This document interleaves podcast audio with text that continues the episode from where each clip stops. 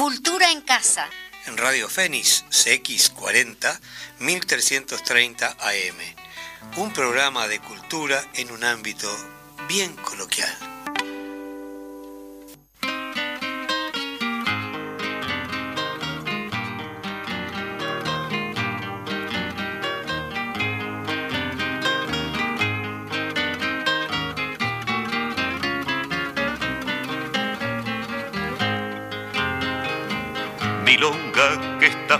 Pensando, qué es lo que vas a contar. No me salgas con tristezas, yo en eso no pienso más. Decís que yo la quería, mire que charlas de más. Habla del Santa Lucía, 21 años más atrás. Puente de fierro sobre el pajonal, agua sin rumbo como en el mar. La luna lo abandonaba y se anegaba en el barrial.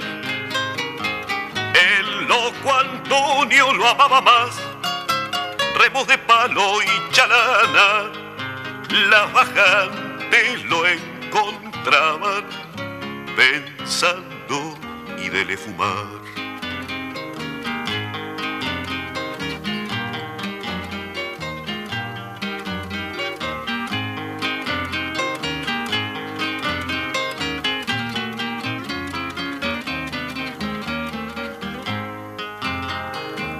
Cruzando el puente Milonga, acordate, hay un lugar donde las garzas al lado de un manantial. Pensá que en aquellos días que vos querés recordar, ya estaba el Santa Lucía con su puente y su canal. Puente de fierro sobre el pajonal, agua sin rumbo como en el mar, la luna lo abandonaba. Ahí comenzamos con una canción de Cita Rosa, este, recordarles, bueno, muy buenos días para todos y todas. Este, teníamos allí de fondo una canción de Cita Rosa, ahora diremos por qué. En principio mandarle un gran abrazo a mi amigo, compañero, este, compañero de acá de la locución y de la de la radio del programa Cultura en Casa, que hoy vamos a un programa, al 38 programa del, de, vamos este, emitiendo en el día de hoy. Y bueno, le mandamos un gran abrazo a Eduardo Larbanois, también a Arturo Fleitas, que, espero que se está recuperando. Desde acá mucho cariño este, y un gran abrazo a ambos. Y por allí teníamos, empezamos con todo, con Cita Rosa, ya que el 17 de enero de 1989 se nos fue, pero sigue vigente un Citarrosa es un embajador, pero un embajador de la cultura, un militante por los derechos de los artistas nacionales. Este, por allí Washington Benavides lo, mencionaba eh, en uno de los bueno de los homenajes que se le ha realizado como el hombre renacentista que estaba atento a todo aquello que significaba cambiar la vida, cambiar la vida, sí, vaya si es importante. Eh, por otro lado, sabemos que vamos a tener dos invitados en el día de hoy, eh, una invitada de honor que la tengo a mi izquierda. Eh, no es un programa, no, estoy este, con, con, una invitada de honor, como les decía anteriormente, que la tengo aquí a mi izquierda. Eh, y a su vez vamos a estar llamando a otro invitado vía telefónica porque continuamos con lo que son este, las obras de teatro que se dan en el marco del programa de fortalecimiento de las artes. Eh, y bueno, seguimos invitando para los que dicen que en verano no hay ningún espectáculo y no hay nada artístico, vaya si lo hay. Porque la Intendencia y el Sindicato Uruguayo de Actores y la Federación Uruguaya de Teatro Independiente hizo posible que, así sea. Eh, por otro lado, bueno, hemos tenido algunos, algunos desastres, este, dado el tiempo, dada este, la, la, expresión, digamos, de la naturaleza que a veces es, es tirana. Eh, y en ese sentido salió un comunicado del Sindicato Uruguayo de Actores que voy a, voy a pasar a leer, que no podemos dejar este, de mencionar. Ya que estamos en un programa cultural y justamente hablando del teatro en, este, en el día de hoy, a toda la comunidad teatral, como ha trascendido a través de las redes y la prensa tras las lluvias que han sacudido a todo el país, varios teatros se han visto afectados en mayor o menor medida constituyendo una pérdida de dinero en equipamiento y por suspensión de funciones así como daños estructurales y que en varios casos eh, presentan riesgos eh, cuando se han mojado las instalaciones eléctricas.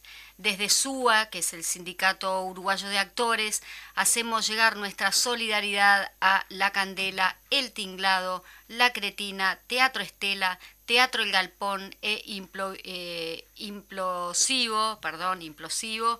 Y acá por este, de la misma manera solicitamos escuelas y teatros afectados que no estén entre estos nombres, que nos eh, los, lo hagan saber por lo urgente reglamentación, por la urgente reglamentación de la ley 19821 de Teatro Independiente, Sociedad Uruguaya de Actores, Previo a venir al programa radio, este, estuve en comunicación con la presidenta del Sindicato Uruguayo de Actores, este, Alicia Dogliotti, quien este, está informada de que se iba a leer este comunicado.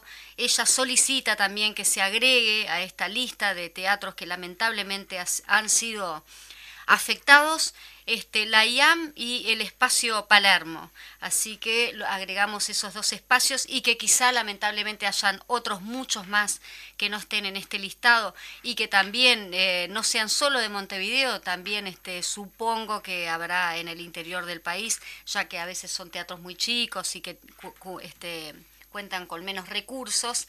Así que sí, convocamos a todos, por favor, este, que se relea o que, mejor dicho, de que se comience a, eh, a implementar o, ver de qué forma se puede atender la ley 19821, que es la ley de teatro independiente, que vaya si es necesario que, que, se implemente ya en el sentido de que cuando hay pérdidas los afectados, los grandes afectados son los teatros que, que menos pueden Em, a nivel económico. Vamos ahora a pasar eh, a nuestra invitada. Nuestra invitada es Agustina López. Agustina López es una de las actrices, este, como sabrán, el tema de la pandemia, porque, porque quería decirlo y se me fue anteriormente en cuanto a lo del tema de los de las pérdidas de, estas eh, de los teatros no solo hay pérdidas por el temporal también hay pérdidas y hay carencias con eh, esta pandemia que nos está afectando hace dos años y pico, eh, y bueno, y a veces eh, los lugares artísticos donde se desempeñan la cultura son los más afectados. Bueno, ahora sí vamos a Agustina López, como les decía, es actriz de una de las obras que se está presentando por el, por el programa Fortalecimiento de las Artes. Anteriormente, es decir, en el programa anterior tuvimos a, a Javier Iglesias, Em, Javier nos, nos e, enalteció este programa como hoy lo va a hacer Agustina López con eh, la obra de teatro Collar de Perro. Te damos la bienvenida, Agustina. Te veo que estás nerviosa. Yo te digo, es como el teatro. Muchas gracias. Buenos días para todos. Para todos, exactamente. Em, mira, voy a pasar a leer una breve lectura de, eh, de lo que se trata, digamos, la obra que ustedes están este, presentando Collar de perro va los días, si cualquier cosa, cualquier modificación, tú me corregís. Sí, claro. Porque mm, convengamos que hay modificaciones, por así, por, por ir a una nomás, hoy iba a haber una función eh, en el Estela y no se va a realizar por el por Sí, de hecho creo que en la Verdi también pasó que volvió a, estar como si pasara un tren por un tema de suspensión de otra de las funciones. Sí, exacto. Viste que este, no sé a quién le tocaba eh, estar en la Verdi, pero creo que va como si pasara un este, tren. Invitamos a todos, ya que justamente comentás eso, de que entren en la página Montevideo de las Artes, allí van a ver cronológicamente todas las funciones que se están presentando por el programa Fortalecimiento de las Artes, eh, van a ver las horas, los días, pero por las dudas llamar previo, porque este, a veces surgen estas cosas, inconvenientes, que bien lo sabemos en las épocas que vivimos. Eh, Collar de Perro va eh, sábado 22 y domingo 23 de enero, 20-30 horas. Eh, se trata de cuatro hermanas eh, que aguardan la sentencia de su padre acusado por crímenes de lesa humanidad en la dictadura. Mientras el militar cumple prisión domiciliaria, ellas preparan el festejo de su cumpleaños número 80. Durante la espera, cada hermana deberá decidir si rompe o no con sus lazos sanguíneos. ¿Quiénes son las hijas de los genocidas de una dictadura militar? ¿Qué piensan? ¿Qué sienten? Piezas de un puzzle que forman parte de una nueva historia reciente y que muchas veces desconocemos por allí es Andrea Tres, me, Treschan. Me, me encanta el apellido. Sí, no fue fácil aprenderlo, pero es Treschan. Gracias, gracias. Como verán, tengo este asistente en el día de hoy. El elenco está eh, integrado por este Rachela Limongi, eh, Laura Álvarez, Patricia Gondar, Agustina López, que es la que tenemos en este momento en la radio, y Emilia Palacios. Diseño de vestuario, Inés Iribarne y Victoria Zabaleta. Em, diseño de escenografía e iluminación, Tamara Couto, conozco al padre, Couto actuó conmigo, este, Matías Vizcaíno y Lucía eh, Tyler. ¿Estamos bien así? Estamos bien así. Bueno, muy bien. Contanos los derechos humanos, ¿qué tema para representar en el teatro? Y justo con los últimos dichos de un político que eh, de Cabildo Abierto que está hablando justamente de los, los padres, es decirlo, en este caso el padre, ¿no? Pero de los pobres viejitos, eh, que cómo los vamos a tener presos después de haber hecho abarrosidades impresionantes. ¿Cómo, cómo se, qué, qué se siente? Bueno, para nosotras en general fue una obra también que nos movió un montón. Es un tema que particularmente no, nos toca y nos interpela constantemente. Eh, y nos ha pasado que hemos tenido, bueno, eh, devoluciones muy hermosas, nos han pasado cosas muy locas también, eh, pero creo que es un tema que está súper vigente y que tiene una óptica que no es la común, que tal vez estamos más acostumbrados a estar desde otro lugar o pararnos en un lugar que, es más afín, capaz, o que sí, sí, tenemos como otras llegadas. Y bueno, también nos pareció que es un tema delicado para tratar desde ese lugar. Porque puede generar mucha polémica, que creo que siempre está bien, que si del teatro no te vas pensando y discutiendo es un problemón. Exactamente, si no te eh, vas pensando algo hay malo ahí. No sé si malo, algo a rever, por lo menos. Este, y también es un lugar que a mí personalmente me, me costó mucho llegar a decir, bueno, yo qué tengo que ver con este personaje, ¿no? Desde la construcción como, como actriz, decir, bueno, tengo que encontrar qué puntos en común yo tengo con esta persona o qué podría tener con esta persona.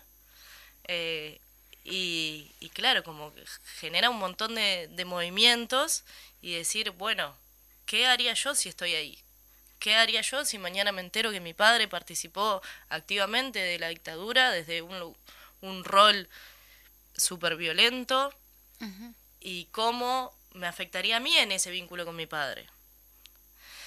Entonces, bueno, se pasan un montón de cosas. No quiero tampoco decir qué pasa en la obra. Exacto, es, difícil decir sin decir. Decir sin Pero está bueno eso que hablábamos previo a salir al aire, em, sobre que no solo son las hijas del torturador y el, el, violador de los derechos humanos, por así decirlo, sino que también hay otra, hay otra, eh, es, hay otro personaje. Otro personaje, sí. Nosotros somos cinco actrices que estamos en escena.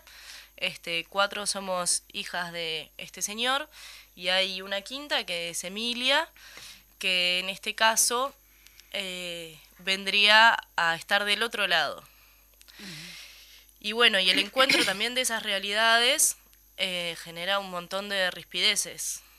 Entonces ahí eh, a cada una de las hermanas le pasan cosas diferentes y, y se genera también una tensión muy grande entre ellas, no solo con el vínculo con el padre,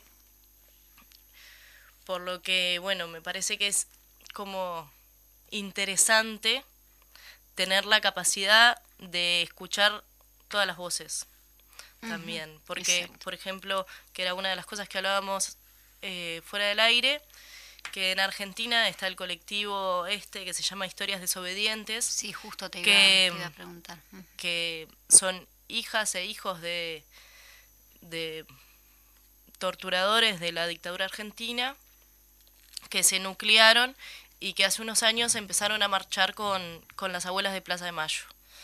Este, que se encuentran ideológicamente en oposición a sus progenitores. Este, nosotros tuvimos justo la posibilidad de, contactarnos con una de ellas, que es Analia Kalinek, eh, y claro, fue un encuentro muy rico, le mandamos el texto, ella no, nos contó su visión, nos dijo que hubo un montón de cosas que, bueno, que, que sintió resonar con su historia. Este, si bien hay otras hay otras historias dentro de Argentina que no necesariamente hoy en día forman parte de historias desobedientes, que también fueron parte de la construcción de, del texto que hizo Andrea. Eh, ¿Tiene que ver los hijos que, que son, digamos, robados en la dictadura? No sé si... No, no está, los hijos robados no, no, son, no son parte. Este, si bien en realidad es parte o un modus operandi que tuvo la dictadura argentina, que acá no ocurrió tanto, este, no, no es parte de la temática central, porque en realidad, si bien no estamos en Uruguay, nosotros, o sea, no tiene un lugar fijo eh, la obra, puede haber sido... Es atemporal. Es atemporal y puede ser en cualquier parte de América Latina, o sea, el Cono Sur tuvo todas sus... muy interesantes. Sus dictaduras bien marcadas también, y si bien cada una tenía una como una dinámica específica, eh, todas tuvieron muchos puntos en común. Sí, por supuesto. Sí, sí. Bueno, yo a todo esto, paréntesis aparte, estudio historia, entonces también el tema de, los golpes de Estado dentro de América del Sur lo tengo un poco claro. lo, tenés bastante claro y trabajado. Pero ojo porque tenemos muchos historiadores que dicen que la dictadura no fue tan mala, entonces eh, también hay que hay que hay que tener en cuenta, bueno, sos historiador, sos eh, profesor de historia, pero cómo querés contar la historia también. Claro, bueno, esa es una de las partes más difíciles. Es imposible, creo yo, desde mi escasa formación igual, que no estoy recibida, eh, ser completamente objetivo. El tema es ser consciente. Entonces, bueno, tener la conciencia de decir, bueno, yo estoy parada acá y desde acá puedo hablar. ¿Qué edad tenés? Yo tengo 28.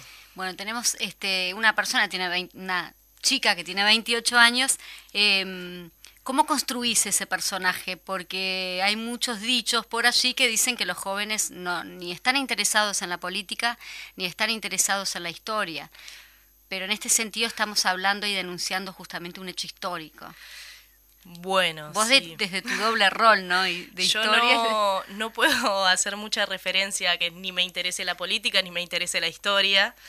Entonces siempre tuve mucho vínculo con la política y con la historia, desde por lo menos que salí del liceo y antes.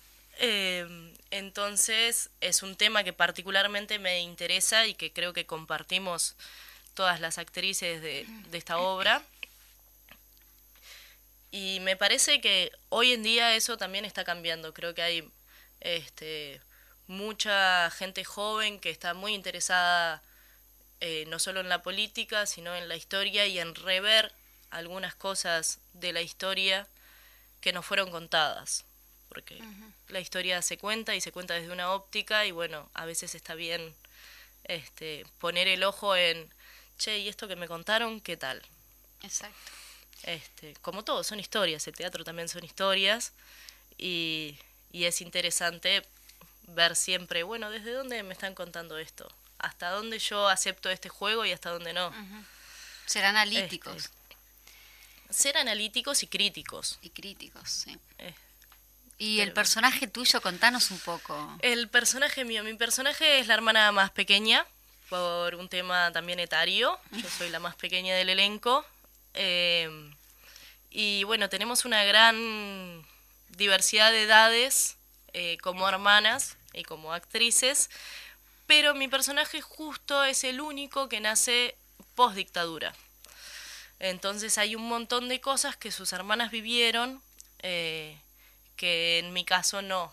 Entonces hay como una visión muy distinta de ese padre. Hay una versión mucho más presente, capaz, eh, que la que tuvieron mis hermanas. Y claramente al, haber, al ser más chica, más ingenua, creo.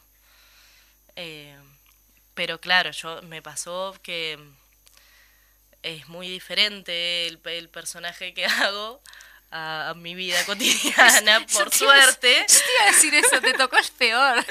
No, no, a mí me encanta igual. Este, pero claro, no, en un momento era tipo, yo no, no, sé, no sé qué hacer con Hay como mucha construcción ahí, hay que verla, ¿no? Sí, por suerte igual em, la búsqueda fue muy linda porque eh, con Andrea nosotros tuvimos dos años de proceso este, ya, la, ya la estrenaron la obra. Sí, nosotros estrenamos eh, el año pasado, no, 2020 estrenamos. Sí, sí, ya con esto de la sí, pandemia. Yo estoy perdida con los años. estrenamos en octubre del 2020 en la sala Tahualpa del Galpón. Em, y, y, bueno, después eh, nosotros íbamos a estar en el Festival de las Artes del 2021, de verano del 2021, y se cerraron, no abrieron las salas municipales y nos quedaron esas funciones, así como la gira por los barrios, este, para el 2021. Y bueno, todo el año pasado estuvimos haciendo la gira por los barrios, que fue algo que la verdad fue una experiencia hermosa. Me contabas que fue impactante, sí, eso me, interesa también, esa este, experiencia que contabas. Bueno, nos pasó, nos pasó por ejemplo que fuimos a, ay, yo no me acuerdo dónde era, era una cooperativa de viviendas, no sé si era la del pit no, no sé qué, no me acuerdo. Bueno, Fupan encierra todas las... Mi, mi cerebro con, con los lugares se, se fue perdiendo un poco. Eh, y, y claro, teníamos, era como en el salón comunal, entonces no había casi nada, tuvimos aparte problemas con los equipos de luces y de sonidos, entonces había un solo foco que era de ahí del salón. Este, era como todo muy muy cerca también, y el público cerca. Todo, todo. O sea, nosotros estábamos ahí nomás, una sola luz. Y, y claro, y nosotros veíamos a la gente y había un montón de gente con tapabocas de, de familiares. Entonces era ah. como eh, mucho impacto así de están ahí, los estoy viendo, estoy viendo los tapabocas con, el logo de familiares, ¿cómo va a ser también recibido todo esto? O va a estar de más o nos van a querer matar. Sí, por supuesto. Este, entonces, pero ta, por suerte fue muy lindo. ¿Qué respuesta tuvieron este, de ese público? De ese público hermosa. Fue una de las funciones más lindas. Que nosotros dijimos, bueno, estamos entregadas, estamos sin luces, sin sonido. Eh, en la mitad se va, va a caer el sol y no se va a ver nada. Eh, yo había perdido un pedazo de vestuario en otra función en La Paz, entonces eh, me puse algo que encontré. Suele suceder. y, y bueno, sí, cosas locas no, nos pasaron. Bueno, a mí particularmente yo soy la que cierro, o sea, yo digo la última frase y apagón. Y estábamos en el Castillo de Arte Borda y me dijeron, ta, igual no va a ser apagón total también, re chiquito el espacio, entonces toda la escenografía como apretadita. Eh, apagón total, me doy vuelta y me caigo. piso de madera, resuena a todos, me tenté aparte, tratando de no hacer ruido, yo arrastrándome por el piso que no me daba la fuerza. No, nos han pasado muchas cosas locas, por suerte, porque eso es de las cosas más lindas que, que me ha dado el teatro. Eh, eh, hablábamos también de, del hecho de lo importante que es en algunas obras este, la escenografía, cómo este, la escenografía también refleja quizá supongo, no sé, tú, tú me lo aclararás, eh, esa ausencia, inclusive la ausencia del propio personaje que es este eh, el, padre, ¿no? De, de 80 años, que nunca aparece. Sí, bueno, el padre es un es una presencia constante, pero no visible. Y sí, la escenografía en este caso, por suerte tuvimos eh, un equipo de trabajo muy lindo y mucho laburo de los técnicos. este, que les voy a repetir los nombres porque sí, los... y les mandamos saludos a todas y todos los del elenco, todas las personas que hicieron posible esta función porque se merecen un aplauso este, desde acá también. Se merecen un montón de aplausos. Un montón. Todos los que el público les este, da permanentemente. Bueno, con, con Tamara, Matías y Lucía hicimos eh, unos ejercicios de, de, bueno, cómo cada una de nosotras visualizaba esa escenografía, esa posibilidad. Este, y de ahí salió eh, trabajar mucho también con, con, el metal y con un concepto de encierro, ¿no? Como esta eh, idea de cárcel dentro también de la casa, que es una cárcel para el padre, no para ellas, pero simbólicamente sí lo es para ellas. Eh, y, lo frío del, lo frío del, metal hay rojo también este se trabaja son tres colores básicamente es metal rojo y blanco eh, en contraposición a todas estas ideas de bueno de pureza sangre cárcel y ahí todas convergen en, en una especie de, de mano que constantemente nos está agarrando Y bueno, es difícil también como jugar con eso de estar, no estar, eh, poder salir, no poder salir. Nosotros en las funciones de, de la sala Tahualpa eh, salíamos muy poco de escena, estábamos constantemente en el escenario, justamente en esta idea de que bueno, de que no podíamos salir de ese espacio porque nos tenía de alguna forma atrapadas. Este, después, bueno, con las giras por los barrios las cosas fueron un poco cambiando, porque tampoco podíamos viajar con toda la escenografía, porque es una escenografía bastante grande. Este, entonces llevábamos solo algunas partes. Pero, pero yo creo que todas, todas las funciones quedó, quedó como bien marcado esta idea de, de la presencia más allá de que no estuviese no hubiese tanto metal no hubiese tanto encierro sí estaba como esa presencia constante de que hay algo o alguien que nos está mirando nos está controlando nos está limitando nuestras posibilidades de ser.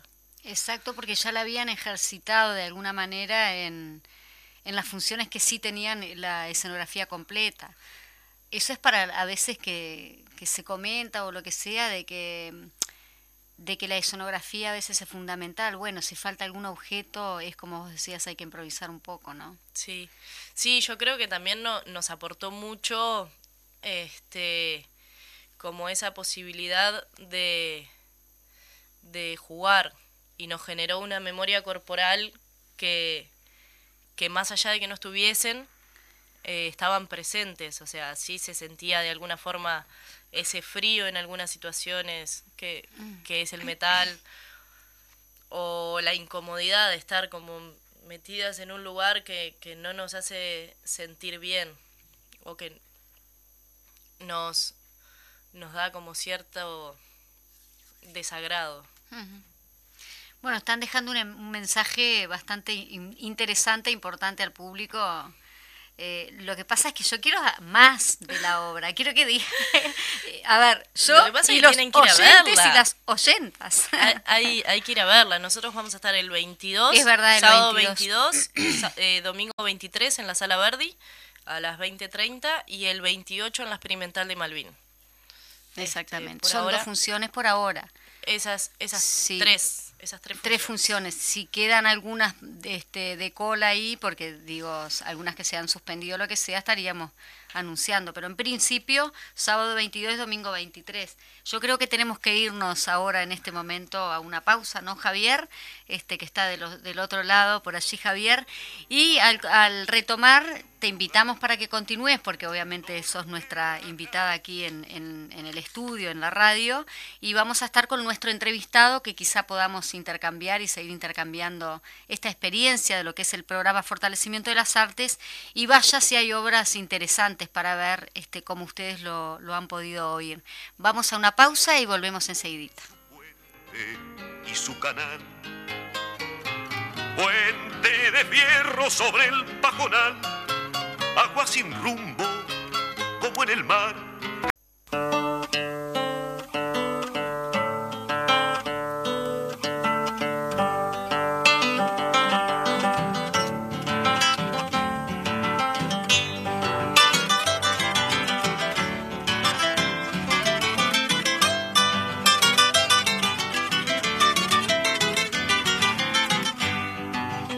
Pobre mi tierra querida, tan rigoreada en invierno, cuando el sol se pone enfermo y parece que la olvida.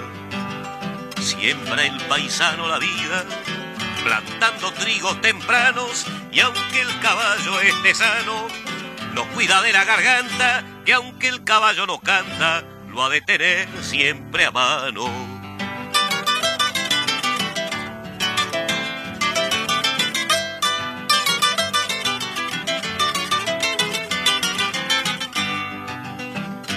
Tierra querida, parece que en estos años el invierno hace más daño que en épocas preteridas. Será exceso de fatigas serán vientos de frontera. Dicen que la cordillera deja pasar malos vientos, que un maremoto de intento le ha bajado la cimera.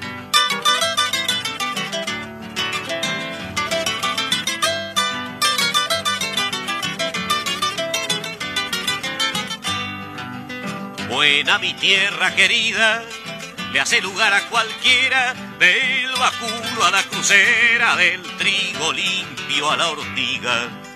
Y no hace falta que diga que cuando hay inundación, el alacrán, el ratón, bichos que no lo merecen, hayan que ella le ofrece hasta el último albardón.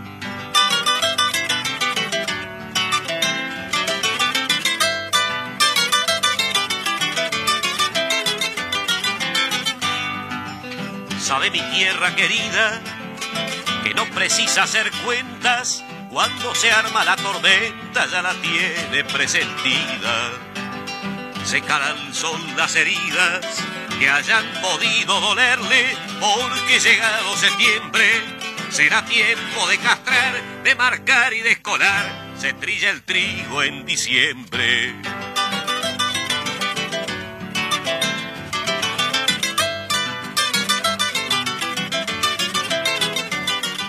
Ahí teníamos también, seguimos con Cita Rosa y bueno, en el marco del el 17 de enero, que fue fecha de fallecimiento de Cita Rosa y lo tenemos, lo, lo vivimos permanentemente con sus canciones.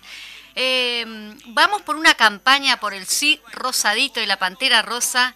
Vamos por una campaña en, en la que haya valores democráticos y también tolerancia.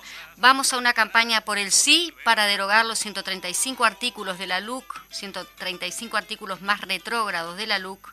Una campaña últimamente están copiando, están tratando de copiar y bueno, están destratando. Yo creo que tenemos que hacer una campaña con altura y respetando la democracia. Los vamos a poner en penitencia a los que copian, eh, ponerlo, usted que está estudiando para para este profesora de historia? licenciada en realidad. Investigación. Ah, exactamente. Los ponemos contra la pared y decimos no debo de copiar, no debo de copiar, no debo de copiar hizo logotipo.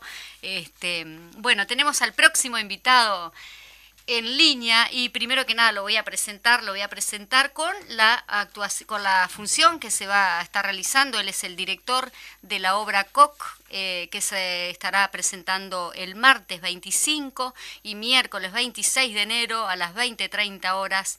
Em, el protagonista de la obra es Juan, el único al que se le conocerá el nombre, es gay y está en pareja hace siete años con un hombre llamado H asfixiado por una relación que lo hace sentir inferior, decide tomarse un tiempo y en ese impas conoce a una mujer M.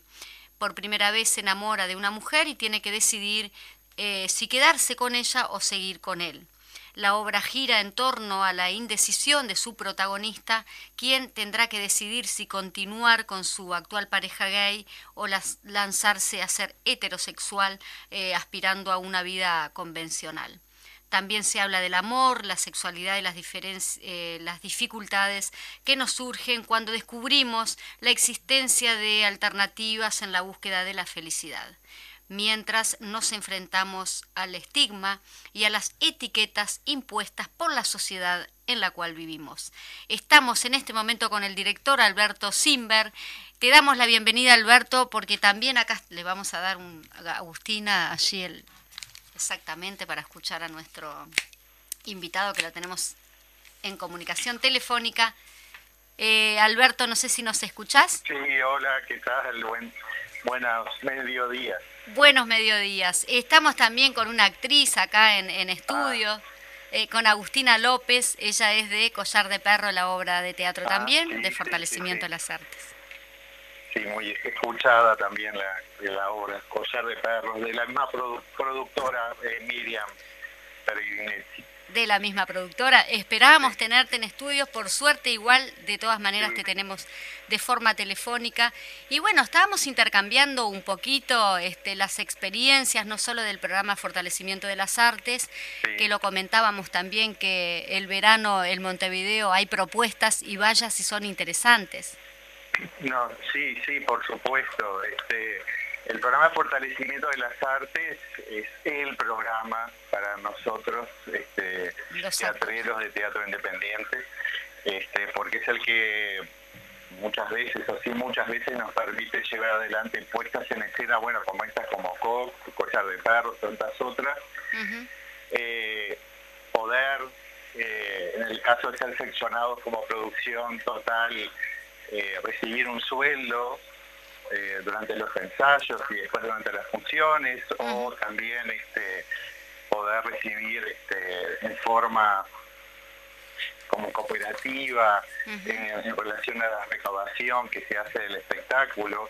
Este, y también algo no menor que es poder difundir eh, y sacar, por llamarlo de alguna manera, o tomar esta acción de alguna manera, los, eh, sacar el teatro hacia otras zonas este, de, Montevideo, ¿no? Sí, que de repente no tienen tanta posibilidad de ver eh, obras de estas características, ¿no? Sí.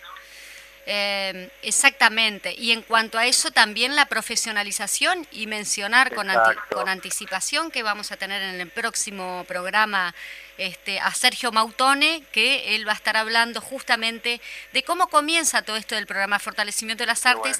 No lo quisimos tener, eh, si bien sabemos también, Alberto, de que está, que está en el elenco tuyo. Sí. Lo vamos a tener en ese rol de eh, cuando fue presidente la, del sindicato uruguayo. De, uno de los, de los creadores del, de, ese, de ese plan de fortalecimiento, que es como vos decís, lo que lo que apunta sobre todo es a la profesionalización, y el aporte al BPS. Sí, del aporte, del, aporte del artista, ¿no? exactamente. Bueno, y esta obra, contanos un poquito, Alberto. Estamos acá con este... Sí, esta obra, este, eh, en el buen sentido nos ha sorprendido desde, el inicio porque venimos agotando previo al estreno, o sea, más allá de, estuvimos casi dos años en proceso por, por el tema de la pandemia, obviamente. Eh, nos, nos, tomó, sabíamos que lo que estábamos haciendo nos gustaba, pero bueno, hasta que no se muestra no se sabe qué, qué va a pasar. Eh, y, por suerte el público nos acompañó ya, incluso antes del estreno, agotamos todas las funciones. Eh, es una obra que, se, por algo es que habla de temas que eh, al público le interesa. Eh, tú un poco describiste eh, de qué trata la obra. Bueno, justamente lo que trata es de, esa necesidad que tiene el otro de etiquetarnos, ¿no? O a veces uno se ve como en la forzado a etiquetarse en determinado género o en determinado este, de, acuerdo a si uno es gay, hetero, bi o lo que sea, que quizás no tanto por lo que uno esté sintiendo, sino por lo que el otro lo obliga. Exacto. Bueno, ¿Qué este, sos? ¿Qué sos? eh, claro, o sea, la obra si bien se tiene varias lecturas, por un lado está lo que tú describiste, este personaje Juan que está enamorado, que se enamora de una chica después de un impasse con su pareja de años homosexual y bueno, y, aparentemente lo, que tendría que hacer es decidirse entre uno y otro, pero lo que está buscando Juan justamente es entender quién, es él, ¿no? Y, los, los demás lo que hacen es presionarlo que se defina, decir, ¿qué es él? Y a él le más interesa quién es, ¿no? Claro. Este, bueno, y ahí entra... porque puede estar teniendo que decidir sobre una pareja heterosexual también, ¿no? Claro, pero pero la obra va más allá de eso, justamente, Exacto, eh, porque eh, el personaje Juan lo que deja planteado o interpela eh, a los otros personajes y obviamente a nosotros como público es, es que qué es lo que realmente importa. Eh, que es o realmente que sea feliz, este, que pueda enamorarse, que, que, pueda justamente transitar con, con libertad este, su proceso de, crecimiento, de enamoramiento, de encontrar una pareja. Bueno, este, de, esas cosas habla, habla la obra. Eh, el personaje de Sergio, que, bueno, no vamos a develar cuál es el rol que tiene en esa obra, pero justamente tiene un, papel muy importante que aparece en el tercer acto, que justamente lo que hace es este, eh, subrayar más esta presión que, siente Juan a la hora de tener que definirse, ¿no? Exacto, eh, lo, lo, hablábamos con Agustina antes de, bueno de comenzar el programa. Agustina dice tengo que ir a verla también. Esa colectividad también entre los elencos y ese compañerismo de, de apoyarse a sí mismo también en ese sentido. Sí, sí, este, a ver, esto pasa también con... Igual yo la tengo acá y ella puede hacer preguntas si quiere. Ah, bueno, que me, haga preguntas. Eh, Buenas, ¿cómo andás? ¿Cómo andás? Este, no, sí, me quedé con un montón de ganas de verla, porque de hecho estaba con funciones y es algo a veces complejo querer ir al teatro y hacer teatro. Es verdad, eh, doy, doy fe de eso porque también soy actriz. a veces somos un muy mal público. Somos mal somos muy críticos de nosotros mismos. Este, y una de las cosas que nada que me parecía también interesante destacar de, del programa de fortalecimiento es que una de las cosas que, que promueve es el acceso a la cultura desde ese lugar de que no se cobra entradas, son funciones gratis. este, recordarles si quieren ir a ver Collar de Perro o Coq o cualquier otra de las obras que tienen que estar con tiempo, que no se olviden que el aforo es reducido. Entonces también tener como eso presente y, que hay que ir a ver todas las obras que se puedan. Sí.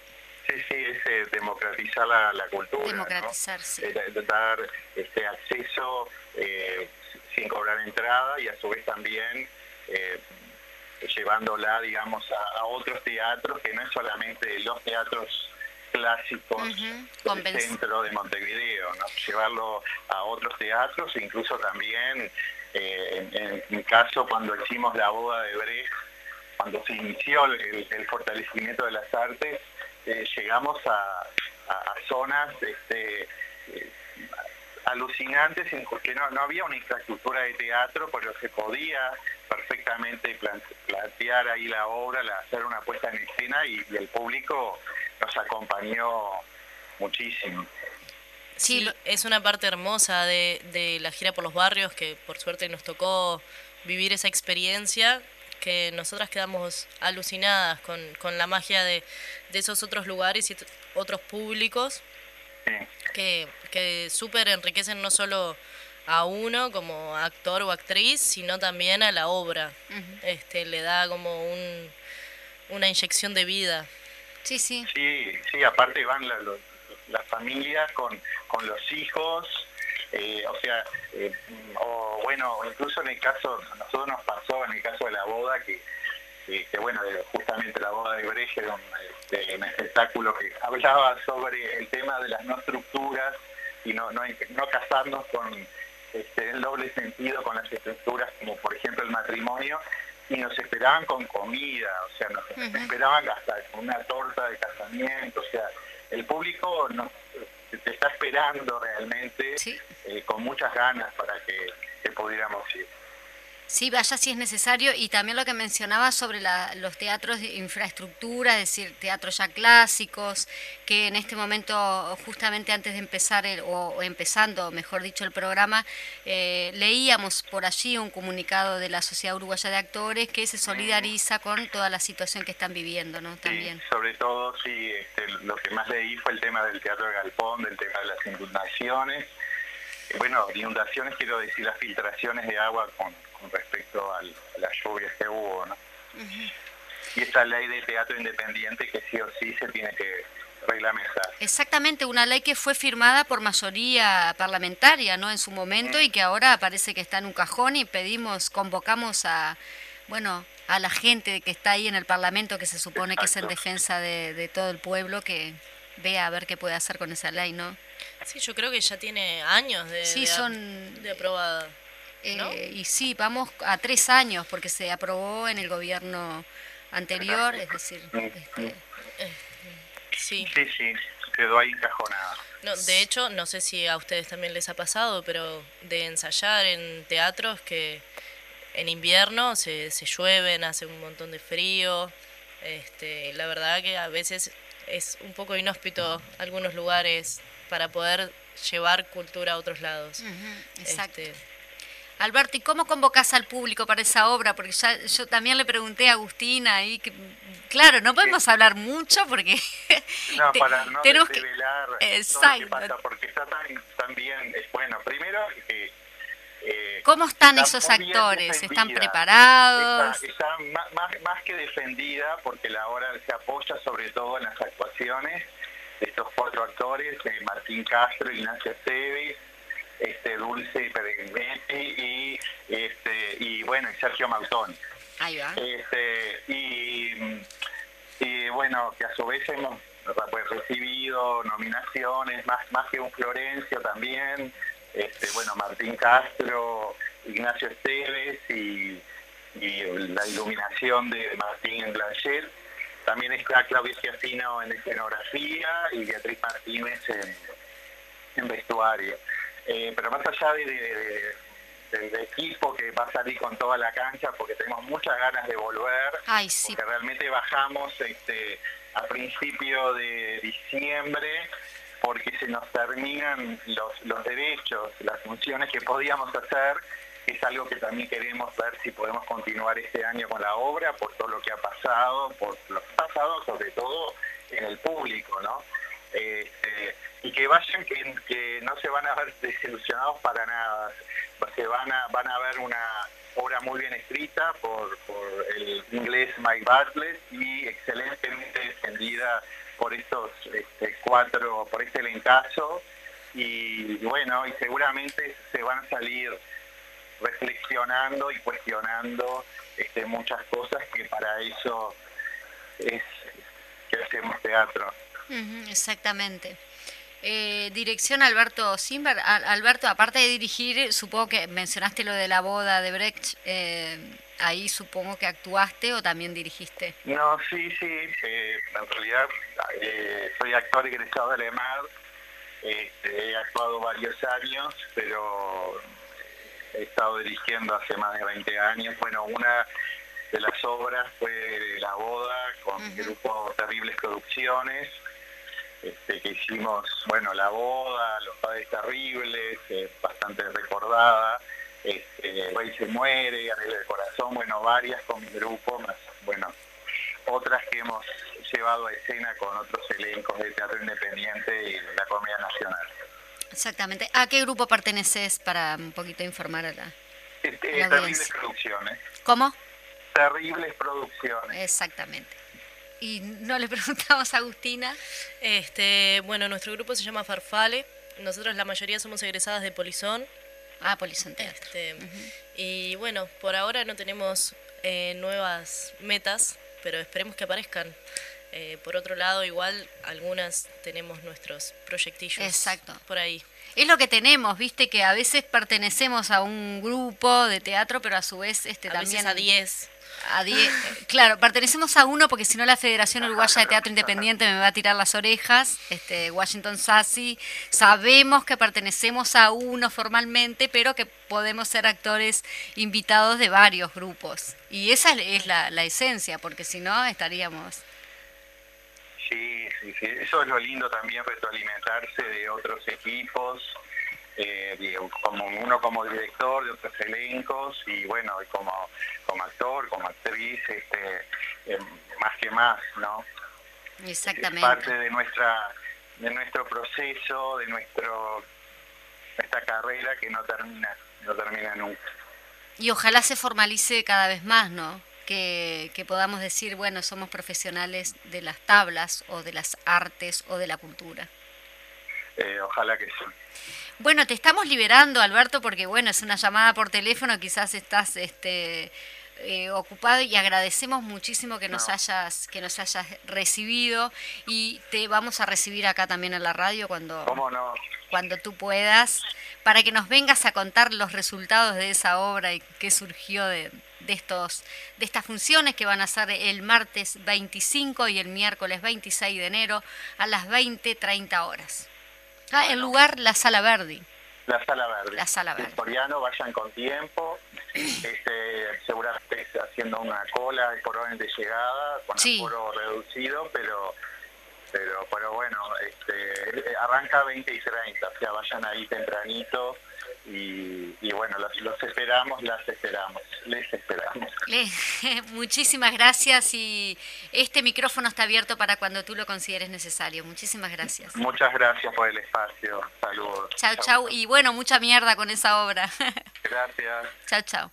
Bueno, estuvimos allí con nuestro invitado telefónicamente. Yo me saco los auriculares ahora y estamos casi finalizando, estamos a cinco minutos recordarles a la audiencia que de repente recién se enganchan con nosotros que estos programas igual van a quedar colgados en YouTube.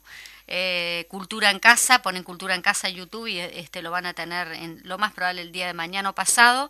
Y mencionar los otros programas a los cuales eh, también los compañeros siempre están por aquí de lunes a viernes. El lunes está eh, La Mecha, que es la voz de los jóvenes. Martes, Voces de Montevideo.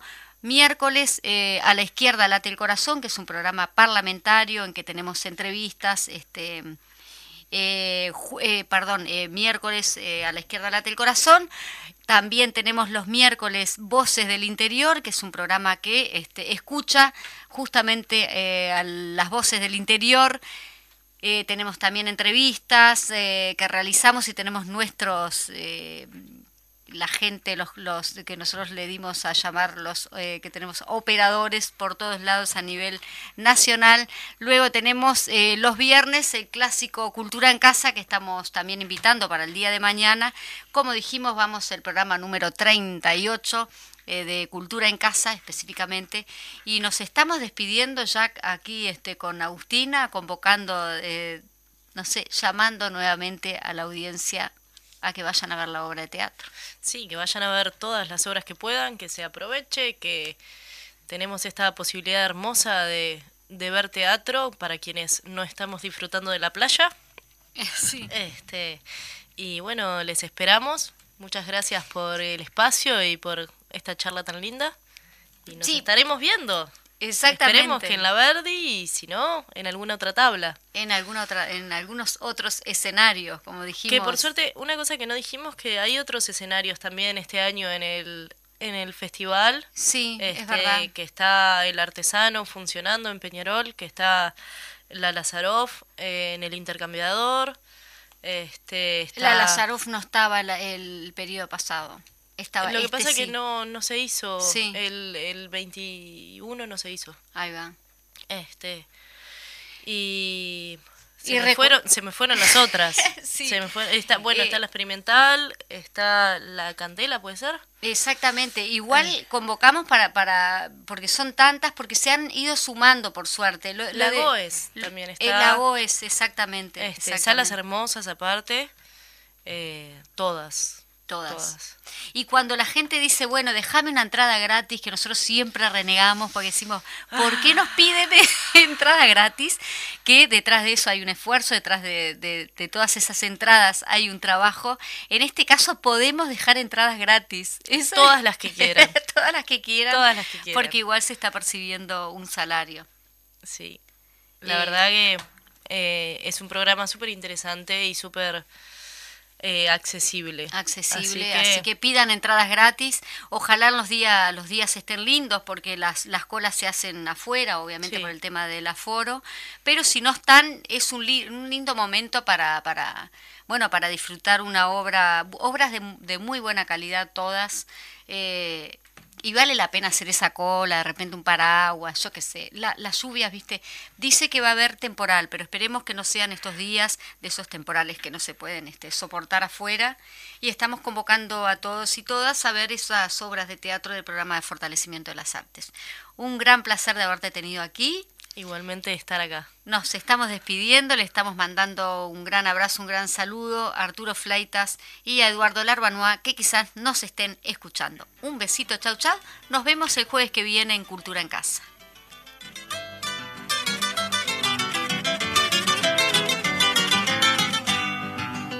Pobre mi tierra querida tan rigoreada en agosto, pero igual dará calostro la vaca recién parida.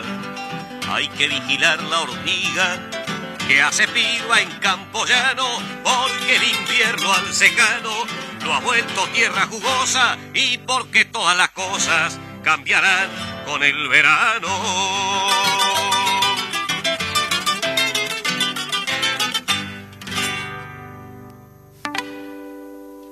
Cultura en Casa, todos los jueves de 12 a 12.30. En Radio Fénix CX40 1330 AM. Un programa de cultura en un ámbito bien coloquial. Los esperamos.